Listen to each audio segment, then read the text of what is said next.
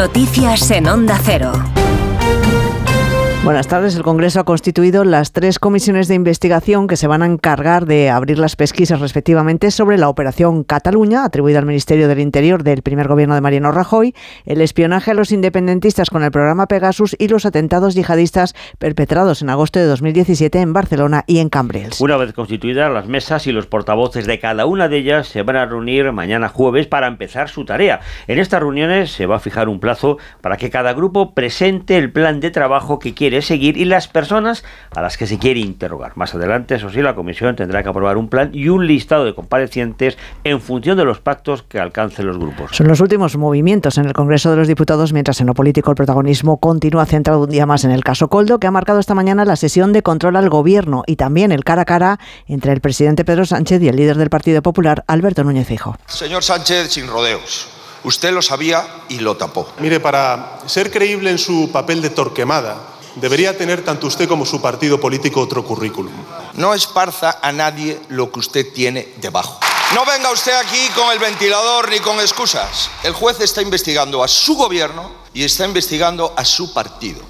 Cara a cara en el Congreso, por los micrófonos de Onda Cero también pasaba hoy el exministro de Transportes José Luis Ábalos en una entrevista en Más de Uno con Carlos Alsina. Ábalos se ha lamentado de que Pedro Sánchez haya cambiado de opinión respecto a su dimisión y le ha acusado de ceder a la presión mediática. A mí lo que me trasladan es que esa era la posición eh, cuando se produjeron las detenciones. ¿no? cuando se producen las detenciones, el secretario general no ve que usted tenga que renunciar a No, hombre, al ver que no estoy acusado y ni tal, pues no acaba de entender eso. Y pasa algo que cambia... cambia... O la presión, la presión la presión, el sensacionalismo, los titulares, el escándalo.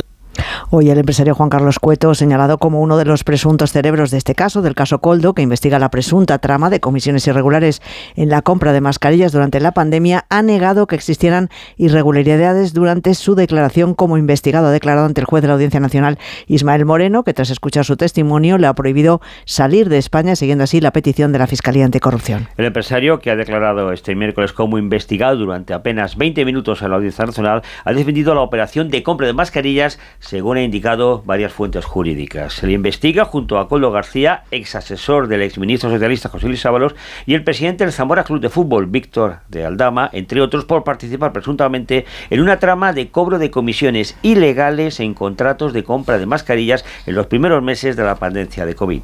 Y seguimos en los tribunales porque el Supremo ha confirmado hoy una segunda condena por desobediencia impuesta al expresidente de Cataluña, Quintorra, por incumplir la orden de retirar una pancarta en favor de presos políticos en periodo electoral de la fachada del Palau de la Generalitat. El tribunal entiende que en su recurso no ha acreditado interés casacional que precise que el tribunal se pronuncie. Los magistrados, en línea con el criterio de la Fiscalía, han inadmitido el trámite, a trámite el recurso de casación que presentó el dirigente contra la decisión de la Audiencia Provincial de Barcelona de condenarle a 15 meses de inhabilitación y al pago de una multa de 24.000 euros. La decisión que ha adoptado ahora el Supremo tiene efectos prácticos en lo relativo a esa multa de 24.000 euros, dado que en la actualidad Torra no ostenta ningún cargo público, ya que tuvo que abandonar el cargo que tenía de presidente de la Generalitat en 2020 cuando el alto tribunal confirmó su primera condena. Con todo, el dirigente no podría presentarse, eso sí, a las elecciones en los próximos 15 meses, por lo que no llegaría a las próximas elecciones autonómicas en Cataluña. Y en el exterior, a la espera de avances en las negociaciones para una nueva tregua en Gaza, que podría producirse según los mediadores la semana que viene, las autoridades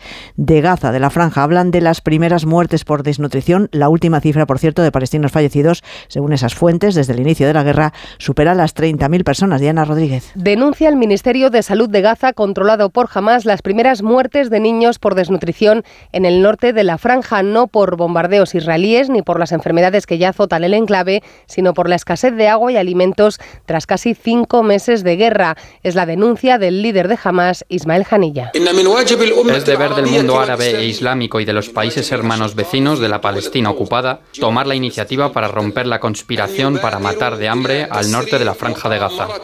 Al borde de una crisis sin precedentes y ante los temores de una inminente hambruna, los gazatíes reciben este martes ayuda humanitaria desde el aire en las playas del sur, donde miles de palestinos esperan los paquetes que ya están lanzando aviones de Francia, Qatar, Egipto, Jordania y Emiratos Árabes Unidos. Es todo por el momento. Volvemos con más noticias en Onda Cero a las 6 de la tarde.